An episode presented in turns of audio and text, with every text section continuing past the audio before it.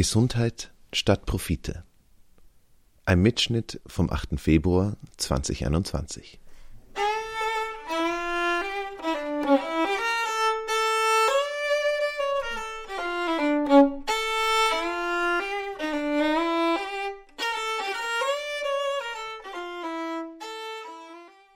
Seit Mitte der 1980er Jahre wird die deutsche Krankenhauslandschaft auf Markt und Wettbewerb getrimmt. Ihren vorläufigen Höhepunkt fand diese Entwicklung in der Einführung der Fallpauschalen. Damit wurde nicht nur die Möglichkeit von Gewinnen und Verlusten für die Krankenhäuser forciert. Die Entscheidungen im Krankenhaus wurden darüber hinaus einer Erlöslogik unterworfen. Heute gilt es, möglichst viele möglichst lukrative PatientInnen mit möglichst wenig Kosten sozusagen durchzuschleusen. Schon vor der Corona-Pandemie führte die Ökonomisierung zu einem massiven Personalabbau, vor allem in der Pflege. Das rächt sich jetzt in der Form von Engpässen bei der Versorgung vor allem von intensivpflichtigen PatientInnen. Es rächt sich jedoch auch die Überformung von medizinischen Entscheidungen durch die Ökonomie. Gerade in einer Krise, in der Ressourcen besonders knapp sind, kann ein System es sich nicht leisten, dass die Versorgung durch die betriebswirtschaftliche Logik von Erlösen, Gewinnen und Verlusten geprägt wird. Trotzdem hält die Bundesregierung weiter an den Fallpauschalen fest, mit weitreichenden Konsequenzen für die Versorgung in der Krise. In der heutigen Ausgabe des Mosaik Podcasts hören wir den Mitschnitt einer Diskussion mit Nadja Rakovic vom Verein Demokratischer Ärztinnen und Ärzte und Kalle Kunkel, aktiv in der Kampagne Krankenhaus statt Fabrik. Die Diskussion fand am 8. Februar dieses Jahres statt und gehört in eine Reihe von Veranstaltungen, die an der Uni Kiel von Nikolai Huke organisiert und moderiert wurden. Wir freuen uns wieder sehr, diese und weitere Diskussionen aus der Reihe senden ähm, zu können. Genau, das war es soweit von mir zur Einführung. Ich würde direkt übergeben an Nadja. Schön, dass du da bist. Ja, hallo, vielen Dank für die Einladung. Ähm, ich habe eine kleine PowerPoint vorbereitet, die schalte ich jetzt gerade mal frei. So. Gut. Ähm, ja, ich soll über ähm, Ökonomisierung im Gesundheitswesen reden. Jetzt sehe ich gar nichts mehr. So, ist mir lieber. Ähm, und äh, habe mir das mit dem Kalle so aufgeteilt, dass ähm, ich den Anfang mache und zum einen über Krankenkassen und ambulanten Sektor und dann über die Krankenhäuser rede, bevor äh, die DRGs eingeführt wurden, also die Fallpauschalen. Und Kalle wird dann in dem zweiten Teil sozusagen die, die brutale Ökonomisierung der Krankenhäuser und äh, die Auswirkungen auch jetzt auf die äh, in der Corona-Situation ähm, wird er dann schildern in dem zweiten Teil. Also ich fange an mit ähm, dem ambulanten Sektor, also die ambulante Medizin, die niedergelassene, das mache ich ganz kurz. Äh, das war schon immer, also mindestens seit der äh, Gründung der Bundesrepublik, der am meisten ökonomisierte Sektor in der Medizin. Das lag daran, dass die Ärzte 1955 sich selbst ein, ein das Kassenarztrecht ähm, geschaffen haben, wo sie die Bedingungen geschaffen haben, sozusagen in einem parteiübergreifenden äh, politischen Konsens, ähm, wie sie arbeiten wollen. Und das sieht so aus, wie es zum größten Teil heute immer noch aussieht. Ärztinnen sind im ambulanten Sektor Kleinunternehmerinnen. Sie haben eine eigene Praxis, die sie als Unternehmer führen und sind, ähm, haben dann den, einen Vertrag mit den Krankenkassen, mit den gesetzlichen Krankenkassen und äh, eben zum Teil mit privaten. Ähm, und sie sind nicht Angestellte, weder beim, beim Staat noch bei den Krankenkassen, sondern sie sind eben Kleinunternehmer in einzelnen kleinen Praxen. Das ändert sich zwar im Moment, aber die große Mehrheit ist eigentlich immer noch genau so organisiert. Sie haben sich dann eine Vergütungsordnung geschaffen, wo sie ähm, die medizinische Leistung unmittelbar an ihr Einkommen geknüpft haben. Das heißt, jede Leistung, Einzelleistungsvergütung ist bezahlt worden. Äh, das ist natürlich unter, unter kapitalistischen Gesichtspunkt, unter kapitalistischen Rahmenbedingungen ähm, einigermaßen ähm, äh, naja, also es ist auf jeden Fall nicht, nichts, was gesundheitspolitisch sinnvoll ist, meines Erachtens, weil man den Kleinunternehmer, der selbst die Leistungen bestimmen kann, in die Lage versetzt, einfach ähm, Leistungen zu generieren ohne Ende.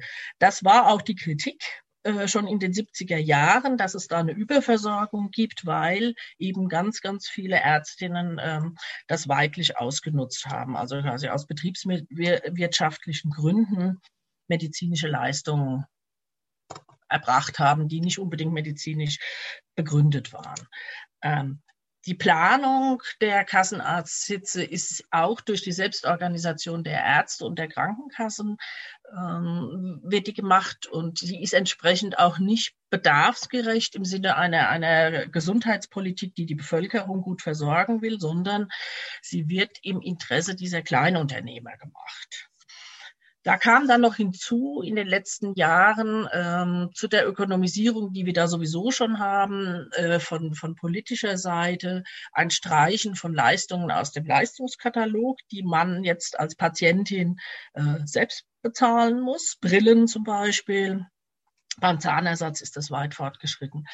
Ähm, die Ärzteschaft hat dann individuelle Gesundheitsleistungen erfunden, um ihr betriebswirtschaftliches Ergebnis zu verbessern. Äh, das sind private Leistungen, die gesetzlich Versicherte angeboten bekommen.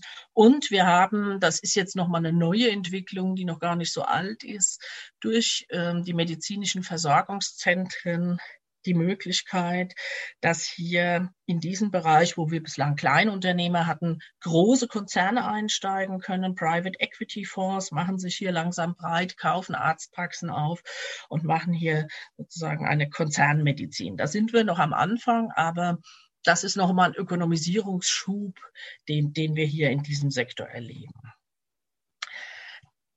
Wenn man sich die Krankenkassen anguckt, ich rede jetzt von den solidarischen Krankenkassen, den gesetzlichen Krankenkassen, dann haben wir da ja das Solidarprinzip. Das heißt, jeder nach seiner Leistungsfähigkeit, also jeder bezahlt nach seiner Leistungsfähigkeit und jeder bekommt Leistungen nach seinem Bedarf, unabhängig vom eingezahlten Betrag. Bekommen alle Versicherten die Leistungen, die sie brauchen. Das ist ein Prinzip, das es sonst selten gibt im Kapitalismus. Ähm, äh, und das ist eines, das ähm, in der Geschichte der Arbeiterbewegung auch erstritten worden ist und ja schon äh, ähm, ins 19. Jahrhundert zurückreicht. Ähm, das wird zunehmend ausgehöhlt und die Krankenkassen erfahren hier was Ähnliches, was die Krankenhäuser auch ähm, erfahren, nämlich so eine Aushöhlung von innen. Sie werden von innen heraus zu Unternehmen umgebaut, indem man sie in Konkurrenz zueinander setzt, indem man äh, die Möglichkeit der Insolvenz ähm, einführt, indem man sie unter Kartellrecht stellt, indem man äh, Wahltarife und sowas einführt. Alles das sind Aushöhlungen des Solidarprinzips und äh, lassen die gesetzlichen Krankenkassen, die ja immer noch solidarische Institutionen sind, aber von innen heraus schon wie Unternehmen aussehen und so werden sie auch organisiert und die Chefs sind entsprechend inzwischen auch Betriebswirte. Ähm, und dennoch sind, sind diese Krankenkassen immer noch gesetzliche Krankenkassen. Wir haben da also quasi so eine Aushöhlung von innen heraus. Das haben wir bei den öffentlichen Krankenhäusern ja auch. Ähm, dazu wird Kalle dann noch was sagen. Wenn man sich jetzt die Krankenhauslandschaft ähm, in der Bundesrepublik anguckt, äh, dann hatten wir ähm, in den 70ern bis, bis Mitte der 80er Jahre eine mehr oder weniger bedarfsorientierte Krankenhausplanung, eine staatliche Krankenhausplanung vom Land, von den Bundesländern. Wir hatten eine duale Finanzierung durch die Krankenkassen einerseits die Personal- und Sachkosten und durch die Länder die Investitionskosten. Und es gab, das ist eigentlich das Zentrale, das sogenannte Selbstkostendeckungsprinzip. Und das bedeutet, dass die Kassen, die Krankenkassen verpflichtet waren, äh, alle ähm, bedarfsgerechten, wirtschaftlich erbrachten äh, Leistungen zu finanzieren. Das ist abgerechnet worden über tagesgleiche Pflegesätze. Das waren aber nur Abschluss, Abschlagszahlungen. Am Ende ist spitz auf Knopf abgerechnet worden. Und wenn über diese Abschläge zu viel bezahlt worden ist, muss das Krankenhaus das zurückgeben. Wenn es zu wenig war, haben sie einen Verlustausgleich bekommen. Das heißt, es gab ein Verbot, Gewinne zu machen und entsprechend wenig privatisiert, ökonomisiert war dieser Sektor. Äh, es hat sich für private Konzerne nicht rentiert, da einzusteigen, weil man ja eben keine Gewinne machen konnte konnte. Das wird von den Ideologen oft so beschrieben, als ob das ein Selbstbedienungsladen gewesen sei, wo, wo es keine Prüfungen von Wirtschaftlichkeit gegeben habe und als ob da irgendwie Gelder verschwendet worden seien. Das sehen wir nicht so. Das haben wir auch in unserer Broschüre Krankenhaus statt Fabrik ähm, nochmal ausgeführt, dass äh, das nicht der Fall war, weil die Kassen da sehr wohl geprüft haben. Aber das war ein Finanzierungsprinzip, das wir für in, in einem Bereich der Daseinsvorsorge für adäquat halten. Es muss das bezahlt werden, was notwendig ist. So.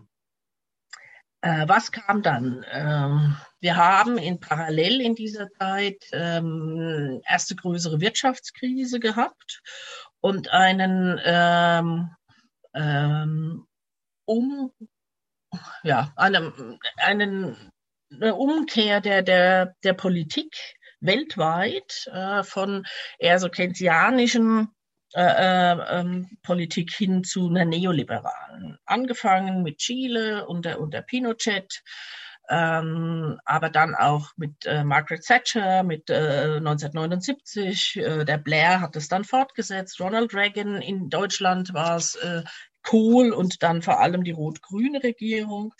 Ähm, die diese viele Bereiche dieser Gesellschaft umgebaut haben nach neoliberalen äh, Prinzipien.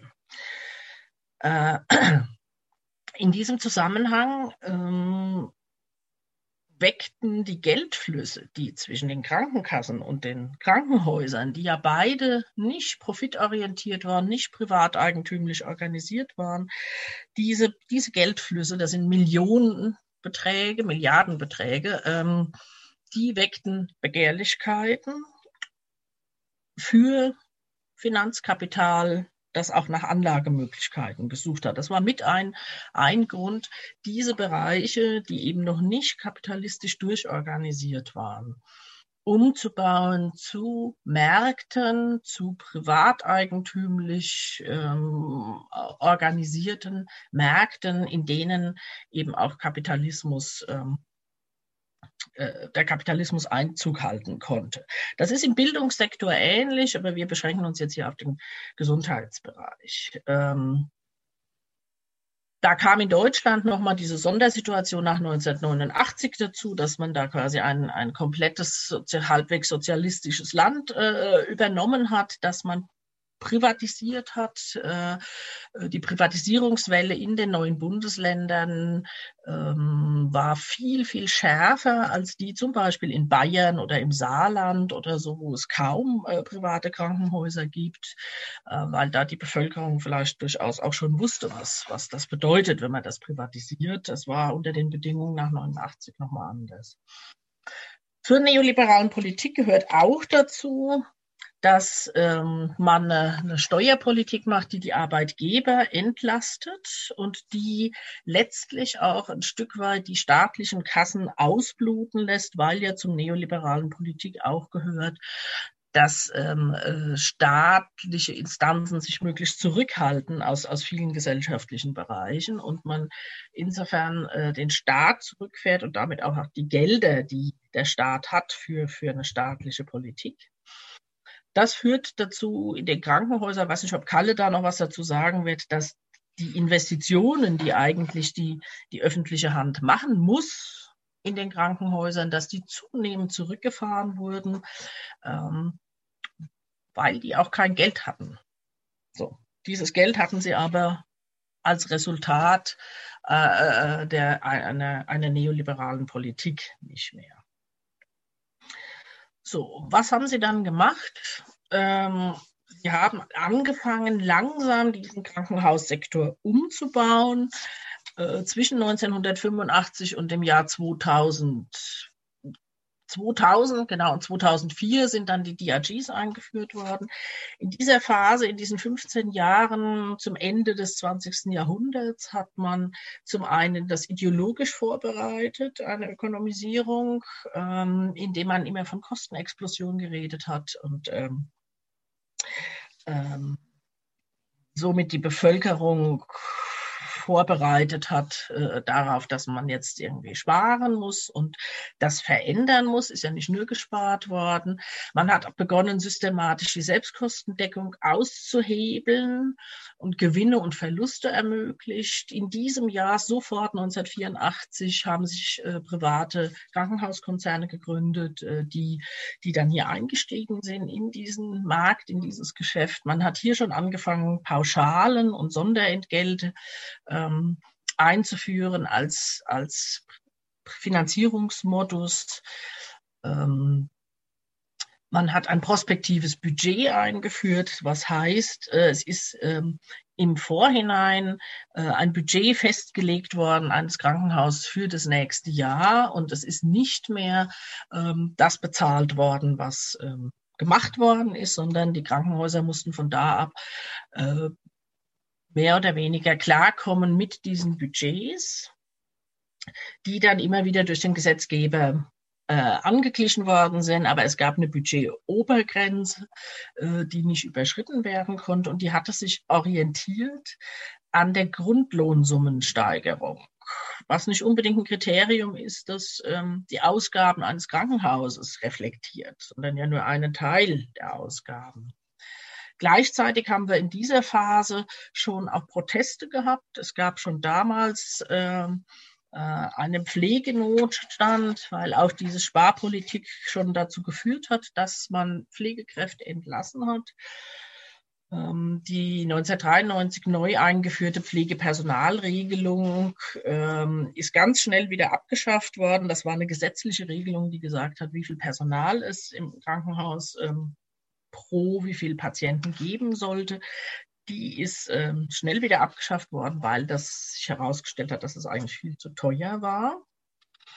Also man hat in dieser Phase schon Anreize zu Kostensenkungen einerseits eingeführt. Das hat vor allem die Pflege gespürt damals schon.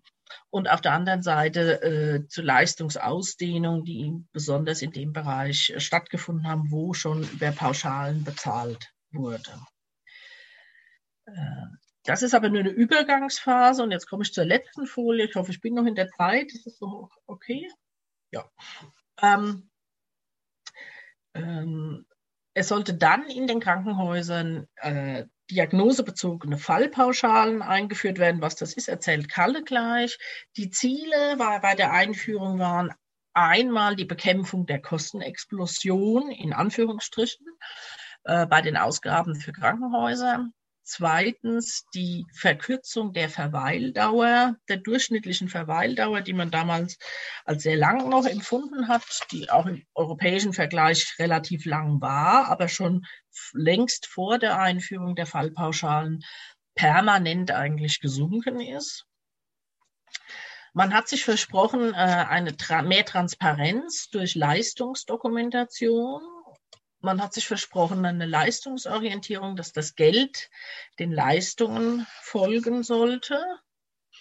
Äh, und man hat sich ganz im neoliberalen Duktus und auch in diesem ganzen Denkmodell versprochen, einen Qualitäts- und Effizienzwettbewerb. Man hat also im Ernst geglaubt, wenn man Krankenhäuser in äh, die Krankenhauslandschaft umbaut in einen Gesundheitsmarkt, dass man damit die Qualität steigern kann. Und man hat sich erhofft, da über Marktmechanismen, Bettenabbau und Krankenhausschließungen ähm, machen zu können, ohne dass man quasi politisch Verantwortliche dafür ausmacht, sondern dass man das auf die Sachzwänge des Marktes schieben kann. Die Hidden Agenda, würde ich sagen, war äh, immer die Ökonomisierung und die Privatisierung, also der Umbau in einen Krankenhausmarkt, und damit die, die, auch die Möglichkeit für private Konzerne hier einzusteigen in diesen Markt. Das war auch relativ erfolgreich. Heute sind ähm, mehr als ein Drittel der Krankenhäuser in privater Hand. Soweit vielleicht erstmal. Ja, vielen Dank, Nadja. Ähm, wir würden direkt in den zweiten Vortrag gehen äh, mit Kalle. So. Ähm, also Nadja hat ja jetzt quasi die Zeit bis 2000 ähm, äh, schlagwortartig referiert. Ich konzentriere mich jetzt auf äh, die Zeit ab 2003, 2004 äh, mit der Einführung der Fallpauschalen beziehungsweise dann der äh, Arbeit der Krankenhäuser unter den Fallpauschalen.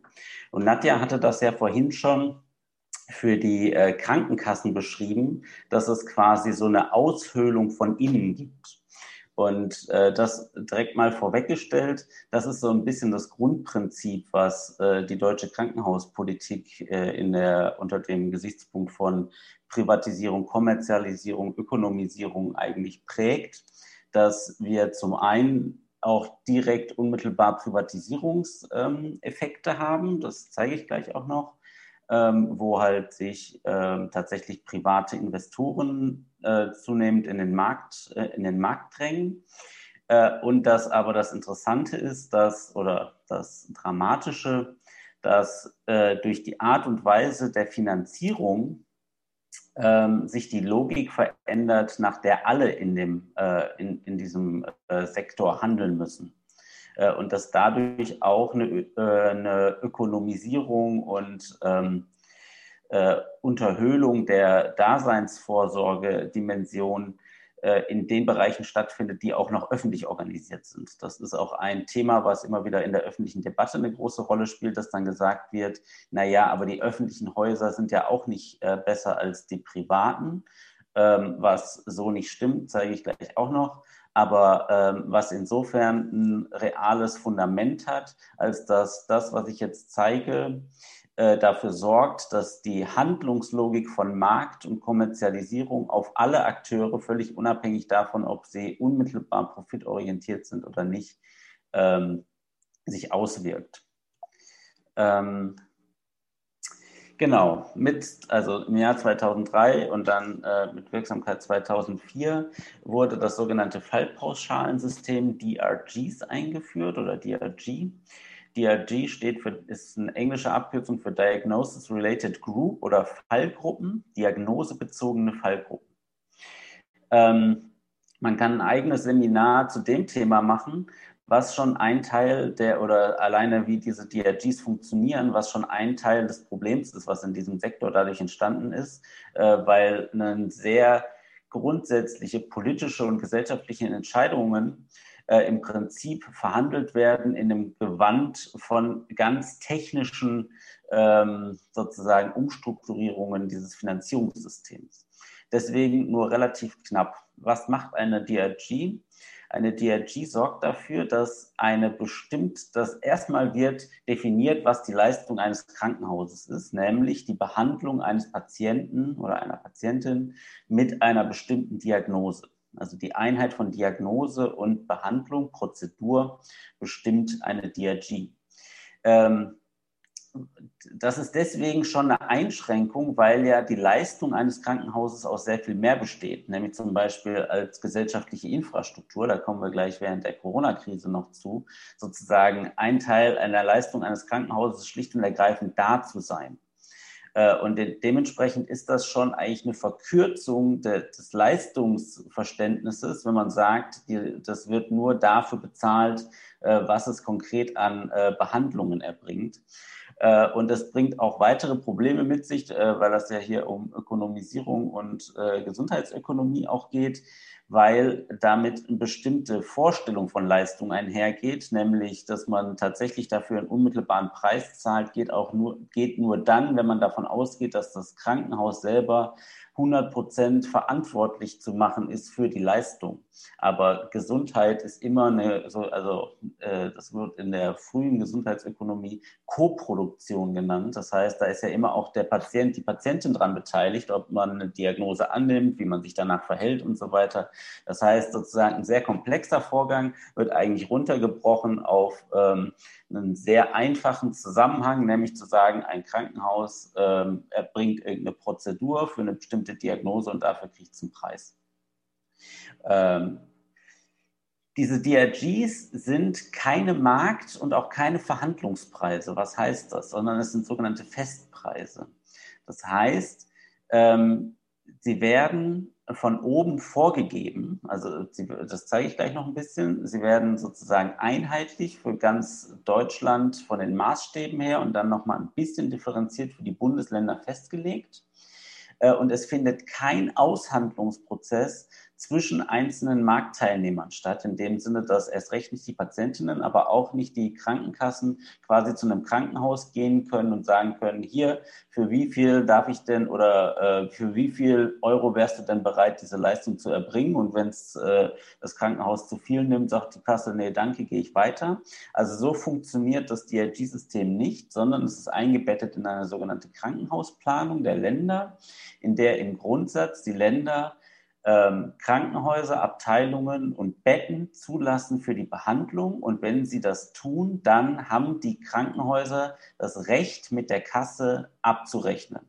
Und zwar zu einem Festpreis, nicht zu einem ausgehandelten Marktpreis. Das spielt eine Rolle, weil das eine der neoliberalen äh, Projekte ist, diese, ähm, die DRG, also man muss die DRGs eigentlich als eine Zwischenphase interpretieren, äh, hin zu echten Marktpreisen. Äh, indem die DRGs eben ein Festpreis sind, der festlegt, äh, wie viel bekomme ich für die Leistung, gibt es einen Grundanreiz, die Kosten pro Behandlung zu senken. Auf der einen Seite, um dadurch äh, Gewinne machen zu können. Und auf der anderen Seite Erlöse durch Behandlungen zu steigern, indem ich entweder die Behandlungen mache, die äh, besonders erlösträchtig sind, oder indem ich einfach auch besonders viele Behandlungen mache. Das ist sozusagen das Grundproblem ähm, äh, oder sozusagen die, der Grundwirkungsmechanismus der DRGs. Ähm, dann jetzt nochmal kurz, wie entsteht eigentlich dieser Preis? Ähm, also die DRGs sind am Ende eine Zahl. Äh, nämlich die Zahl eines sogenannten Relativgewichts, das quasi in Kosten oder das aussagen soll, wie hoch der Kostenaufwand einer DRG im Vergleich zu allen anderen DRGs ist. Und dieses Relativgewicht wird dann multipliziert mit einem sogenannten Landesbasisfallwert. Und der Landesbasisfallwert ist quasi ein Eurobetrag äh, für das Relativgewicht 1. Und der wird ausgehandelt auf der Landesebene zwischen den Verbänden der Krankenkassen und der Krankenhäuser. Und aus der Multiplikation von diesem Relativgewicht und dem Landesbasisfallwert ergibt sich dann die DRG. Also wenn wir einen Landesbasisfallwert von 3000 Euro haben und die DRG hat ein Relativgewicht von 2, dann ist die DRG 6000 Euro wert. Das ist so die Grundlogik von der Art und Weise, wie dieser Festpreis entsteht durch diese Art der Finanzierung, der sich ganz grundsätzlich unterscheidet von dem, was Nadja ähm, äh, sozusagen äh, geschildert hat, was bis 85 galt und dann in Abschwächungen eigentlich auch noch bis 2003, ähm, äh, vollziehen sich ganz grundsätzliche Veränderungen in der Handlungslogik in den Krankenhäusern. Das eine ist, dass die Patienten eben tatsächlich wie Werkstücke behandelt werden, wo geguckt wird, was ist an den Patienten lukrativ zum Beispiel auch, welche Prozedur lohnt sich noch an den Patientinnen durchzuführen, die ähm, zum Beispiel noch weitere Erlöse produzieren würde. Und sie werden tatsächlich eingebettet in so einen ähm, fabrikförmigen Arbeitsablauf, in dem sie möglichst arbeitsteilig ähm, ähm, sozusagen abgearbeitet werden sollen. Dadurch gibt es eine Aufwertung von technisierten und vor allen Dingen den ärztlichen Verrichtungen Also alles, was irgendwie planbar ist, wo man sagen kann, okay, man macht jetzt was und dann hat man einen Effekt, also man macht eine Operation, man macht einen Schnitt irgendwo, setzt irgendwo irgendwas ein, das ist, das wird aufgewertet. Alles, was nicht planbar ist und alles, was sozusagen Zeit und Interaktion beinhaltet, wird insbesondere auch Beziehungsarbeit wird abgewertet, weil es weniger planbar ist. Also eine Therapie zum Beispiel, in der es darum geht, langsame Behandlungsfortschritte zu machen, da kann das dann mal eine Woche dauern, äh, bis man äh, einen Erfolg hat. Es kann auch mal zwei oder drei Wochen dauern und das macht es halt unglaublich kompliziert, das sozusagen aus einer betriebswirtschaftlichen Perspektive zu planen, wenn ich weiß, ich habe nur einen bestimmten Betrag, den ich äh, ausgeben kann für den Patienten oder der sozusagen, äh, den mir der Patient am Ende als Erlös bringt. Dadurch ist die Zeit eigentlich immer zu knapp und es gibt eine, ein Nebeneinander von Über-, Unter- und Fehlversorgung. Überversorgung, weil die äh, Prozeduren äh, und ähm, Operationen, die besonders lukrativ sind, sozusagen mehr gemacht wird, als äh, notwendig ist. Der Klassiker sind hier die Hüft- und Knieprothesen ähm, die wir, wo wir in Deutschland absolute Spitzenwerte belegen und äh, die auch sozusagen gestiegen sind äh, in einem Ausmaß, die nicht erklärbar sind mit der Entwicklung der Gesundheits, äh, ähm, der gesundheitlichen Situation der Bevölkerung insgesamt.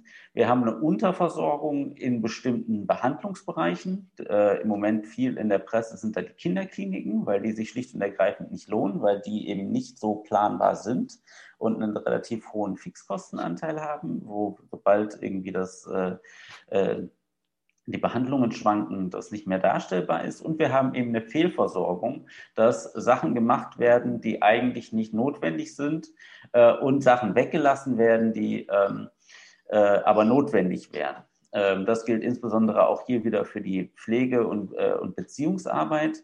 Äh, und das ist auch eine zweite Dimension von dieser Unterversorgung. Also es gibt nicht nur eine Unterversorgung auf der Strukturebene, sondern eben auch im Krankenhaus wird alles sozusagen reduziert oder alles ist zum Kostenfaktor geworden, was nicht unmittelbar für die DRG erlösrelevant ist. Das ist insbesondere die Pflege. Ähm, die hat es am stärksten getroffen, aber nicht als Einzelne. Hier seht ihr die Entwicklung der Pflegekräfte von 91 bis 2017.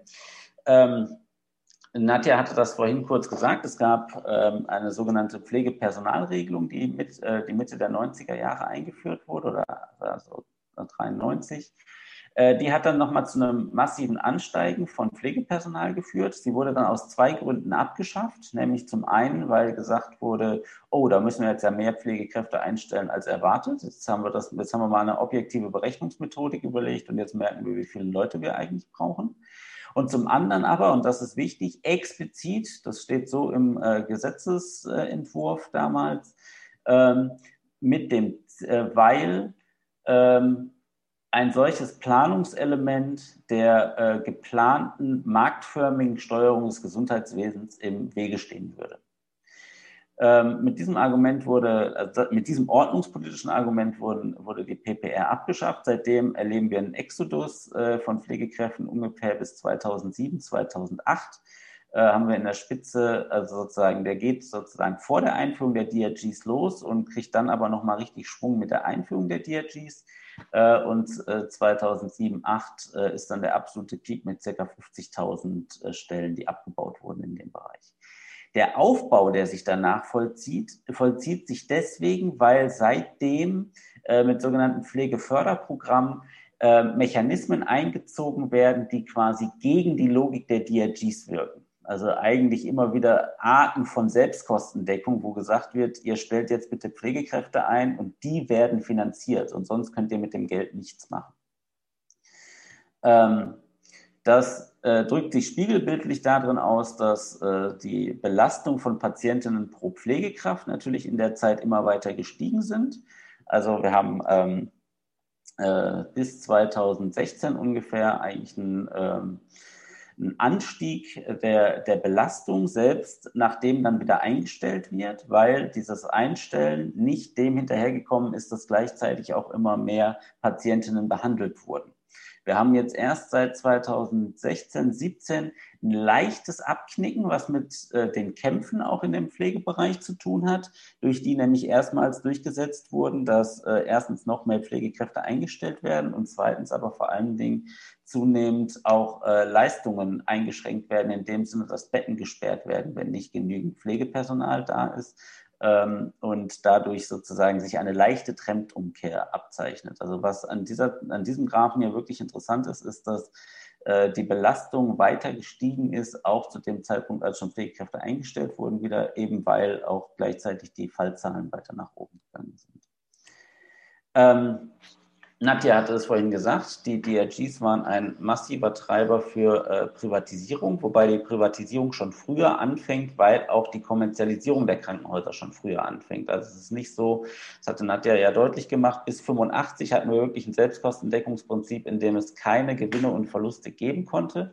Äh, ab 85 werden zunehmend Elemente eingeführt, die das möglich machen und dadurch haben wir dann auch 91 schon äh, 15 Prozent Private auf dem Markt. Bis zu dem Zeitpunkt, also bis 85 waren äh, Private im Prinzip nur so Nischenphänomene für Schönheits-OPs und äh, Wahlleistungen von Privatpatientinnen. Äh, und dann haben wir eben einen Anstieg der Krankenhäuser in privater Trägerschaft äh, bis 2017 von 36 Prozent, also mehr als eine Verdopplung. Und das geht weitestgehend auf Kosten der, ähm, der öffentlichen Krankenhäuser. Das spiegelt sich nicht direkt wieder in der Anzahl der Betten, die durch äh, die Privaten geführt werden. Das sind weniger, weil sich die Privaten vor allen Dingen die mittleren und kleineren Krankenhäuser holen, die, äh, in, denen, in denen sich gut spezialisieren lässt äh, und darüber gut Gewinne machen lässt. Ähm, dann ist ja immer die Frage, wenn, man am, wenn ich am Anfang gesagt habe, ähm, es äh, lohnt oder es gibt einen Anreiz, die Kosten zu senken, dann ist das äh, pro, äh, pro, Fall. Dann ist das auch immer das Argument der Befürworterinnen von solchen Systemen, weil sie sagen, ja, das schafft Innovation. Ähm, wir sehen diese Innovation jetzt hier mal auf einer relativ einfachen Chart äh, im Bezug auf die Personalkosten bei den Privaten, wo man eben sieht, dass äh, ein Teil der Innovation schlicht und ergreifend ist, dass die Leute schlechter bezahlt werden. Ähm, das sind die Kostenvorteile durch niedrigere Löhne bei dem Personalstand für Private. Und dann haben wir einen zweiten Vergleich gemacht. Also das sind alles Folien von Krankenhaus statt Fabrik, wo wir nicht nur den niedrigeren oder wo wir nicht nur die niedrigeren Löhne reingerechnet haben, sondern auch den Umstand, dass die Privaten schlicht und ergreifend ähm, für die Anzahl der Patientinnen, die sie ähm, behandeln oder die Anzahl der Betten, die sie haben, äh, auch weniger Personal einsetzen. Und wenn man sich dieses Teil mit reinzieht, dann sieht man, dass alleine über dieses, äh, über diese, äh, über diesen Mechanismus die Privaten einen Kostenvorteil von circa einer Milliarde Euro haben gegenüber den öffentlichen äh, Krankenhäusern. Oh, diese Folie sieht man sehr schlecht. Ähm, Nadja hatte am Anfang gesagt, dass eines der zentralen Argumente für die äh, Abschaffung des Selbstkostendeckungsprinzips und dann die Einführung der DRGs war, dass man gesagt hat, Kostenexplosion, also die Kosten für äh, die Krankenhäuser seien zu stark gestiegen. Diese Kostenexplosion hat es in dieser Form nie gegeben. Äh, da zeige ich jetzt, wenn da später in der Debatte noch Interesse dran ist, kann ich da auch noch eine Folie zu zeigen. Aber äh, das Interessante ist, dass durch die DRGs die Kosten stärker oder nicht durch die, also hier, hier Vorsicht, unter DRG-Bedingungen sind die Kosten in den Krankenhäusern stärker gestiegen als äh, in den Jahren davor. Das ist eine interessante, äh, darüber redet auch niemand so richtig, äh, was, obwohl das eine interessante Diagnose ist, äh, vor dem Hintergrund, dass das zentrale Argument war, wir müssen unsere Kostenentwicklungen in den Griff kriegen. Also äh, man sieht, also wir haben jetzt das hier in so fünf Jahresscheiben gebildet. Äh, in, äh, seit 2006 äh, steigen die Kosten fast doppelt so stark wie äh, in, den, äh, in den zehn Jahren vor der oder in den zwölf Jahren vor der Einführung der DRGs. Ähm, die DRGs führen dadurch zu äh, verschiedenen Formen von Fehlsteuerungen und um die wird es auch gleich noch in den, im Corona-Kontext gehen. Ich habe es ja schon gesagt, es gibt eine Verweigerung von eigentlich notwendigen Leistungen, zum Beispiel, dass ähm, ähm, äh, man versucht, eine DRG oder sozusagen den Patienten eher mit einer DRG oder mit einer Behandlung im Krankenhaus zu halten, weil wenn man feststellt, dass es noch drei andere äh, Krankheiten gibt, die man eigentlich auch oder Diagnosen, die man auch behandeln müsste, dann kann das im DRG-System sehr, ähm, äh, also dann ist das nicht unbedingt erlösrelevant, weil immer nur die Hauptdiagnose hauptsächlich zählt. Ähm, und deswegen kann es sich zum Beispiel lohnen, Leute erstmal zu entlassen und sie dann mit einer neuen Diagnose wieder aufzunehmen. Es werden unnötige Leistungen erbracht, die aber äh, einen guten sogenannten Deckungsbeitrag haben, also wo die Erlöse höher sind als die Erträge. Und wir haben eben Fallzahlsteigerungen in den Bereichen, in denen es eben diese hohen Deckungsbeiträge gibt. Wir haben eine Selektion von Patientinnen, also es gibt sozusagen gute und schlechte Patientinnen für ähm, äh, für die Krankenhäuser, die insgesamt ein Interesse daran haben müssen, und zwar nicht aus medizinischen oder gesundheitspolitischen Gründen, sondern aus rein betriebswirtschaftlichen Gründen, einen bestimmten Fallmix in ihren Krankenhäusern zu haben.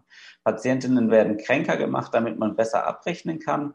Ähm, und die Entlassung ähm, erfolgen ganz stark nach betriebswirtschaftlichen Kriterien. Also auf so ärztlichen ähm, Visitebögen steht relativ weit oben auf dem Bogen, wenn die sozusagen an das, äh, ans Bett des Patienten kommen, äh, ob also eine DRG ist immer auch mit einer bestimmten Verweildauer versehen. Also wie lange darf dieser Patient hier liegen, damit er sich lohnt und wie lange muss er hier mindestens liegen, damit wir ihn komplett abrechnen können. Und eines der ersten Zahlen, die die Ärzte sehen, wenn sie ans Bett gehen, ist sozusagen, wie lange darf der Patient hier noch liegen, bevor er ein Minusgeschäft wird für uns. Das gibt es in ganz dramatischen Formen bei so Beatmungsgeschichten, wo es so Schwellenwerte gibt, dass äh, wenn ein Patient über einen bestimmten Stundensatz hinausgeht, wo er behandelt wird, ähm, dann auf einmal die Erlöse äh, exorbitant ansteigen, wo die Controller dann den Pflegekräften sagen, nee, der muss noch mindestens äh, sechs Stunden am, äh, an der Beatmungsmaschine bleiben und ähnliches. Ähm, es gibt wenige, aber doch einige äh, Untersuchungen dazu, wie sich das auf ärztliche Entscheidungen und ärztliche, auf den ärztlichen Ethos auswirkt. Äh, und das ist eine ganz interessante Untersuchung von, ähm, äh, äh die im äh, Ärzteblatt äh, sozusagen ähm, Ergebnisse veröffentlicht wurden, wo ich habe jetzt den Manager-Teil rausgelassen, also sozusagen, sie haben auch Manager interviewt und haben dann diese Fragen kontrastiert mit den Antworten der Ärzte und die Manager sehen alle überhaupt kein Problem. Die Ärzte stellen aber fest, dass sie davon ausgehen, und zwar in ihrer absoluten Mehrheit, dass äh, aus wirtschaftlichen Motiven Patienten aufgenommen werden, die nicht unbedingt ins Krankenhaus gehören, dass äh, der Ausbau und Abbau von Abteilungen von, ähm, ja, von abhängig gemacht wird, äh, ob sie Geld bringen oder nicht. Ähm, Genau. Also das heißt, wir haben durch diese DRGs, durch die Einführung von dieser Fest, von diesem Festpreis, der, der klar macht, okay, wie lohnt sich dieser, äh, die, die, einzelnen Patienten für uns als Krankenhaus, äh, haben wir ähm, ganz viele Auswirkungen auf die Entscheidungsfindungsprozesse im Krankenhaus, die ähm, sozusagen die medizinischen Entscheidungsprozesse über und die gesundheitlichen Entscheidungsprozesse überlagern. Ähm, das hat sich in der Corona-Krise nochmal zugespitzt. Und dazu erstmal grundsätzlich, wie wirkte die Corona-Krise und das DRG-System zusammen? Ähm, das Problem war, dass wir ja auch, weil wir äh, so viel Personal oder weil in Deutschland so viel Personal abgebaut wurde, äh, war das Krankenhaussystem ohnehin schon am Anschlag, als die Corona-Krise ähm, äh, ankam. Und ähm, daraufhin wurde, ähm, ah, sorry. Ah, Mist, eine Sekunde. Und deshalb mussten sozusagen sofort auf der Ebene der Kapazitätssteuerung Gegenmaßnahmen ergriffen werden, als klar war, dass die Corona-Krise ähm, auch Auswirkungen auf die Krankenhäuser haben wird. Und deswegen wurden die Krankenhäuser so ab Mitte März letzten Jahres aufgefordert, ihre ähm, Kapazitäten runterzufahren. Das heißt, alles, was an planbaren Programmen da ist, äh, eher abzusagen was die auch gemacht haben tatsächlich. Und zwar haben sie das deswegen gemacht, weil ihnen gleichzeitig oder andersrum. Es begann dann eine Diskussion darum, warum, ähm, wie das finanziell ausgeglichen werden soll. Weil ja das Problem besteht, das ist jetzt deutlich geworden, dass sozusagen die Krankenhäuser nur über ihre Fälle äh, Einnahmen machen können. Und wenn diese Fälle wegfallen, dann fallen ihnen schlicht und ergreifend die Einnahmen weg. Und da es nicht mehr eben ist, dass es sozusagen diese äh, ähm, die Fälle oder die Einnahmen pro Patient eigentlich nur eine Abschlagszahlung auf ein bestehendes Budget sind, ähm, entsteht ein massives Problem in der ordnungspolitischen Gestaltung von dem, von dem Bereich. Ähm, deswegen gab es eine Diskussion um die Frage, okay, wie werden eigentlich die dann erstmal zu erwartenden Erlösausfälle äh, kompensiert? Und ähm, das ist eine sehr interessante Episode in der Krankenhausgeschichte der letzten Jahre gewesen, weil die Deutsche Krankenhausgesellschaft, die eigentlich bis zu diesem Zeitpunkt eine ziemlich massive Befürworterin des DRG-Systems war, in dieser Situation vorgeschlagen hat, ähm, zur Selbstkostendeckung zurückzukehren.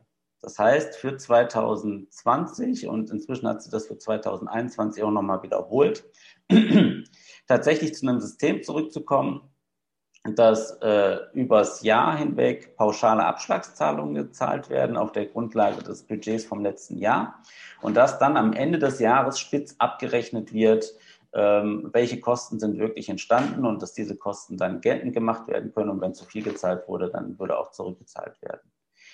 Dem hat sich die Bundesregierung und zwar weitgehend ohne Diskussion völlig verschlossen. Also Spahn ist da eigentlich nie inhaltlich drauf eingegangen und auch die SPD hat sich das nie zu eigen gemacht und versucht, das irgendwie intern durchzusetzen. Zumindest ist das nie nach außen gedrungen, dass es da eine ernsthafte Debatte in der ähm, Bundesregierung zugegeben hätte. Stattdessen hat sich die Bundesregierung auf eine sogenannte Freihaltepauschale äh, verständigt, die in einem ersten Schritt bedeutete, es gibt 560 Euro für jedes Bett, für jeden Tag, das sozusagen wegen Corona freigehalten wird. Da ist schon mal dann die erste Frage, wie berechnet man das eigentlich? Ob das jetzt wegen Corona freigehalten wird oder warum auch immer, da wurden so statistische Mittel gebildet. Und dann ist aber die zweite entscheidende Frage, sind die 560 Euro ausreichend? Oder sind sie vielleicht für bestimmte Behandlungen sogar zu viel? Und genau das ist dann auch eingetreten, dass sich nämlich herausstellte, dass natürlich, wenn man so eine Pauschale festlegt, ähm, dass dann die Krankenhäuser genau dasselbe machen können wie das, was sie bisher auch machen äh, unter den DRG-Bedingungen, dass sie nämlich gucken können, lohnt es sich für mich eher, das Bett jetzt frei zu machen, weil die 560 Euro pro Tag sich sogar mehr lohnen, als äh, wenn ich da jetzt so einen äh, Patienten in der Kinderklinik liegen hätte, mit dem ich eigentlich Verluste mache. Oder ähm, lohnt es oder ist es sozusagen äh, ein Verlustgeschäft für mich, wenn ich die frei mache, weil da so normalerweise Patientinnen liegen, die sich sehr lohnen, oder weil ähm, ich äh, trotzdem weiter hohe Fixkosten habe, die über diesen 560 Euro liegen. Das heißt, äh, die gesamten Probleme des DRG-Systems sind in diesem System eigentlich äh, nochmal ähm, verstärkt worden. Das hat sich auch nicht dadurch verändert, dass diese Pauschale dann später nochmal differenziert wurde. Das hat eher weitere Probleme hinzugebracht, äh, auf die ich jetzt nicht im Einzelnen eingehen will. Können wir gerne auch eine Diskussion machen. Ähm, und das heißt, in dieser Krise wurden weiterhin betriebswirtschaftliche äh, Anreizsysteme aufrechterhalten, die es eigentlich sozusagen, in denen, das, in denen das betriebswirtschaftliche Kalkül der Krankenhäuser äh, gegen die planerischen Bedarfe und Notwendigkeiten aus der Pandemiebekämpfung gestellt wurden. Äh, das hat dann auch tatsächlich, also sozusagen, das hat, äh, es gab dann eine Untersuchung dazu in so einer Begleitstudie, die dann auch festgestellt hat, dass insbesondere Private mit dieser Freihaltepauschale auch ein gutes Geschäft machen konnten. Ähm, und das hat dann aber nicht dazu geführt, dass man jetzt in der zweiten Welle diese Freihaltepauschale abgeschafft hat und zur Selbstkostendeckung zurückgekehrt wäre, sondern man hat stattdessen die Kriterien angezogen, wie man auf diese Freihaltepauschale zugreifen kann, was im Kern dazu geführt hat, dass nur 25 Prozent der Krankenhäuser diese Freihaltepauschale überhaupt noch geltend machen können. Das wurde dann später noch ein bisschen differenziert, weil den Ländern dann die Möglichkeit gegeben wurde, da ein bisschen ähm, sozusagen nochmal eigenständig zu definieren, dass da eine Notwendigkeit besteht. Aber im Kern hat man einfach gesagt, naja, weil man damit so, äh, weil die Fehlanreize ein Problem sind, äh, kehren wir jetzt nicht zur Selbstkostendeckung zurück, sondern schränken einfach den Kreis der Krankenhäuser ein, die das ähm, in Anspruch nehmen können. äh, mit, mit so absurden Effekten, also weil man dann irgendwie gucken musste, wie definiert man eigentlich, welches Krankenhaus das geltend machen kann. Und dann wurde das an die Notfallstufen ähm, also es ist sozusagen für die Notfallversorgung sind verschiedene Notfallstufen festgelegt worden äh, mit so apparativer Ausstattung, die die Krankenhäuser erfüllen müssen. Äh, und dann wurde einfach festgelegt, nur die Notfallstufen 1 und 2 dürfen das erfüllen. Äh, also sozusagen dürfen diese ähm, Freihaltepauschale in Anspruch nehmen. Äh, zu den zu den Definitionen von den Notfallstufen gehört unter anderem, dass man einen, Krank äh, einen Hubschrauberlandeplatz vorhalten muss. Also was jetzt Hubschrauberlandeplätze mit der Versorgung von Corona-Patienten zu tun hat, hat sich noch niemandem erschlossen. Aber man konnte dadurch die Anzahl der Krankenhäuser, die sozusagen auf, die, äh, auf, diese, äh, auf diesen Rettungsschirm, den sogenannten, zugreifen konnte, halt massiv reduzieren. Äh, das hat dazu geführt, dass in der zweiten Phase der Pandemie viel zu spät die Kapazitäten runtergefahren wurden und in ganz vielen Krankenhäusern, die eben auch in die Corona-Versorgung eingebunden sind, äh, die im Prinzip nicht an, äh, an diesen Rettungsschirmen teilhaben können und dadurch eigentlich die ganze Zeit ein Anreiz besteht, das System ansonsten weiter unter Volllast zu fahren oder es können auch jetzt Krankenhausschließungen in den nächsten äh, Monaten und Jahren noch drohen, weil darüber die Schieflagen von den Krankenhäusern noch größer geworden sind. Genau, so viel zu DRGs in der Corona-Krise. Ähm, jetzt zur guten Nachricht. Das DRG-System steht aber gleichzeitig äh, seit einigen Jahren massiv äh, unter Beschuss und ist inzwischen in eine manifeste Krise geraten. Wir haben ähm, die Kämpfe der Pflegekräfte, die hier prominent zu nennen sind, seit 2015 an der Charité und dann aber auch ja an weiteren Unikliniken in ganz Deutschland, äh, die mindestens ein Baustein da drin waren, dass die Bundesregierung sich ähm, 2018 entschieden hat, die ähm, Pflege aus den DRGs auszugliedern. Das heißt, die Pflege wird jetzt nicht mehr über die Fallpauschalen bezahlt, sondern wieder nach dem Selbstkostendeckungsprinzip allerdings nur die Pflege am Bett. Also das ist so eine absurde Definition quasi nur in den Abteilungen, in denen äh, am Bett versorgt wird. Das bedeutet zum Beispiel im gesamten OP, an, äh, im, gesamten OP-Bereich, ähm, also der OP-Tisch gilt nicht als Bett. So, ähm, das heißt, die Pflege im Funktionsdienst äh, ist, ist, rausgenommen aus dem ganzen, äh, aus dieser Bezahlung äh, außerhalb der DRGs. Und trotzdem ist das ein massiver Fortschritt, weil dadurch ungefähr 20 Prozent des DRG Budgets einfach rausgenommen wurden aus der Verteilungsmatrix der DRGs.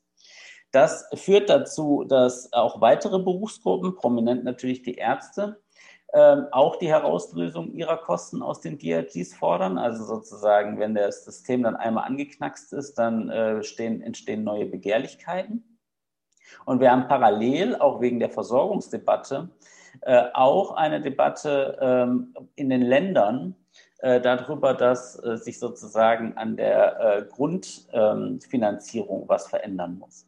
Äh, der Bundesrat in, äh, diskutiert gerade auf Initiative von Mecklenburg-Vorpommern, wo es so einen prominenten Fall von der Schließung einer Kinderklinik gab, ähm, über die Herauslösung der Kinder- und Jugendmedizin aus den DRGs. Äh, schon vor zwei Jahren hat der FDP, Gesundheitsminister von Schleswig-Holstein, Garg, äh, vorgeschlagen, eine zweite Säule einzuziehen, die quasi nur die Vorhaltekosten finanziert. Ähm, das übernehmen die Grünen gerade in ihr Wahl- und ihr Grundsatzprogramm ähm, und auch in der SPD rumort es. Ähm, das heißt, die DRGs sind im Moment in einer massiven Krise, wo äh, auch zunehmend äh, die bisherigen Befürworter merken, das ist nicht mehr haltbar. Und in, der entsprechenden, in den entsprechenden äh, Veröffentlichungen tauchen auch zunehmend Debatten über die Frage auf, was kann nach den DRGs kommen also in denen irgendwie dann überlegt wird, was für Systeme können das ablösen, ähm, wo im Prinzip die neoliberalen Ökonomen jetzt gucken, wie können äh, Profitanreize auch in anderen Systemen erhalten bleiben. Äh, zugleich gibt es, um das, damit komme ich zum Schluss, aber auch Versuche, die DRGs weiterzuentwickeln und eben zu tatsächlichen Marktpreisen zu kommen. Und hier gibt es einen ganz perfiden äh, politischen Trick, dass das Ganze nämlich eingebettet wird in eine sogenannte Qualitätsdiskussion. Also das Entscheidende, ich hatte es ja am Anfang gesagt, das, was die Neoliberalen an den DRGs nervt, ist eben, dass das sozusagen fixe Preise sind, die nicht zwischen Marktteilnehmern ausgehandelt werden können. Und deswegen wird jetzt, um das ganz knapp zu machen, die Idee eingeführt, dass man für Qualität bezahlen müsse und dass das sozusagen, dass die Krankenkassen, dass es den Krankenkassen ermöglicht wird, äh, mit einzelnen Krankenhäusern Verträge über Qualität zu machen. Das ist geschickt, weil dadurch ähm, taucht sozusagen, also wer ist schon gegen Qualität und qualitätsorientierte Vergütung? Ordnungspolitisch ist das aber der, die Einführung von Marktpreisen. Ähm, und das ist sozusagen der Versuch, wie man jetzt gerade noch versucht, von ähm, neoliberaler Seite die äh, DRGs zu retten oder weiterzuentwickeln. Äh, wahrscheinlich wird es aber in den nächsten Monaten und Jahren darauf hinauslaufen, dass sie alternative Finanzierungskonzepte äh, vorlegen, die äh, auf bestimmte Probleme der DRGs antworten, aber eingebettet bleiben in äh, profitorientierte und durch Gewinnanreize gesteuertes äh, Krankenhausfinanzierungssystem. So, ich glaube, ich habe überzogen. Vielen Dank, Kalle. Ich würde einsteigen mit so ein paar Fragen, in denen es so ein bisschen nochmal um das Verhältnis von äh, Kapitalismus und Gesundheitssystem geht. Ich würde die Fragen jeweils im Chat posten. Äh, Nadja und dann könnt ihr da nochmal reinschauen, aber ich würde sie auch kurz vorstellen. Ähm, die eine Frage ist, Kalle hat ja schon ein bisschen was zu gesagt, aber vielleicht nochmal generell, würdet ihr auch Innovationen im medizinischen Bereich aufgrund der Modernisierung, Kapitalisierung sehen? Also es war ja sozusagen eher skeptisch, was das angeht, aber vielleicht Gibt es da auch Momente, wo ihr sagen würdet, ja, da hat die Modernisierung stattgefunden? Die zweite Frage ist, inwiefern der neoliberale Umbau des Gesundheitssystems und die inhaltliche Ausgestaltung der Studien- und Ausbildungsgänge zusammenhängen. Und die dritte ist nochmal eine Nachfrage zur Übernahme von Hausarztpraxen durch Konzerne. Also wie, wie läuft das eigentlich konkret ab und wie verbreitet ist das eigentlich? Ähm, ich würde vorschlagen, dass wir einfach in der Reihenfolge bleiben. Also das äh, würde ich dir zuerst das Wort geben, Nadja. Moment, ja. Ähm, gibt es Innovationen im medizinischen Bereich aufgrund der Modernisierung, Kapitalisierung? Ich finde, das lässt sich schwer beantworten. Es gibt parallel oder im Zuge der Kapitalisierung gibt es auch ähm, Modernisierungen. Es gibt zum Beispiel diese ganze Spektrum von, von minimalinvasiver Medizin, die natürlich auch dafür sorgt, dass ähm, das für die Krankenhäuser kostengünstiger ist, dass die Leute früher äh, entlassen werden können, dass sie vielleicht sowieso gar nicht stationär aufgenommen werden müssen, wenn man äh, minimalinvasiv operieren kann. Das ist sicher auch für die Patienten ähm, von Vorteil. Ähm, ob, also zu beantworten, ob es das ohne Kapitalisierung ähm, nicht gegeben hätte, das fällt, fällt mir schwer. Ja, äh, es gibt ja andere Länder, ähm, in denen es immer noch, obwohl wir sie auch im Kapitalismus und in der EU sind, staatliche Gesundheitswesen gibt. Und auch dort gibt es solche Innovationen. Also das ist eher so ein, so ein neoliberales ähm, oder so ein bürgerliches äh, Mythos, ein bürgerlicher Mythos zu sagen. Also nur unter Markt- und kapitalistischen Bedingungen gibt es solche Formen von, von Modernisierung.